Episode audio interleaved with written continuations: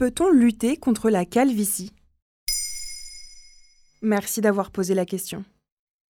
Dans une vidéo de décembre 2022 sur YouTube, Kian Kojandi évoque sa nouvelle prothèse capillaire. L'humoriste confesse avoir souffert de complexes durant sa jeunesse en raison de sa calvitie précoce. Il est d'ailleurs loin d'être le seul. Selon une étude de l'IFOP en 2015, la calvitie touche 25% des hommes avant 65 ans, soit près de 8,5 millions de Français. Lorsque la perte de cheveux est partielle, on la qualifie d'alopécie. Selon Futura Science, nous possédons environ 100 000 cheveux et nous en perdons tous et toutes entre 50 et 100 par jour.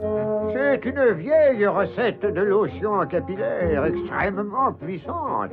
Comme le précise le docteur Philippe Abimelech, dermatologue interrogé dans l'émission Bien fait pour vous sur Europe 1, la fin d'une grossesse, l'arrêt d'un médicament, une carence en fer ou tout simplement les changements de saison peuvent être à l'origine d'une perte de cheveux plus abondante que d'habitude. Dans ce cas, on parle d'effluvium télogène sans dégarnissement. Les changements hormonaux, le stress, un choc affectif ou encore une alimentation non équilibrée influencent aussi le cycle capillaire. Mais la perte de cheveux, c'est avant tout une histoire de génétique, non? Oui, c'est d'ailleurs la cause la plus fréquente chez les hommes. On parle d'alopécie androgénétique. Elle débute parfois de manière très précoce à la puberté. Il s'agit d'une prédisposition génétique. Les bulbes capillaires sont alors sensibles à l'action des hormones masculines, les androgènes et particulièrement la dihydrotestostérone, DHT. Les cheveux du dessus du crâne commencent à s'affiner, perdent leur pigmentation, laissent place à un duvet et enfin finissent par disparaître. Cette forme de perte de cheveux touche aussi les femmes, mais de manière plus clairsemée. La cause la plus fréquente chez les femmes est l'alopécie post-ménopausique qui survient après la ménopause et qui se manifeste notamment par un cheveu plus fragile et une raréfaction globalisée. Ce phénomène pourrait s'expliquer par une diminution du taux de fer dans le sang et ou une baisse des hormones sexuelles féminines. Et que peut-on faire pour atténuer ces pertes? Il existe aujourd'hui des traitements hormonaux pour ralentir la perte des cheveux, mais pas de traitement efficace pour les faire repousser.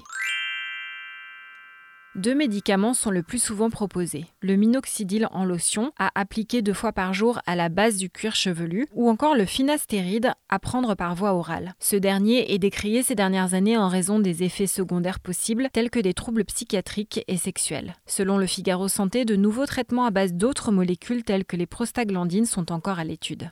Qu'en est-il des implants capillaires? La greffe de cheveux, acte chirurgical non remboursé par la sécurité sociale, est une technique assez chère, parfois douloureuse, et elle comporte des risques tels que des infections et des cicatrices, selon Santé Magazine.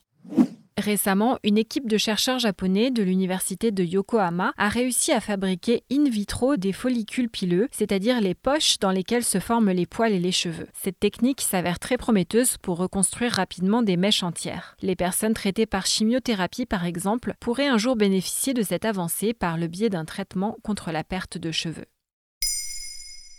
Maintenant, vous savez, un épisode écrit et réalisé par Émilie Drujon. Ce podcast est disponible sur toutes les plateformes audio et si cet épisode vous a plu, n'hésitez pas à laisser des commentaires ou des étoiles sur vos applis de podcast préférés.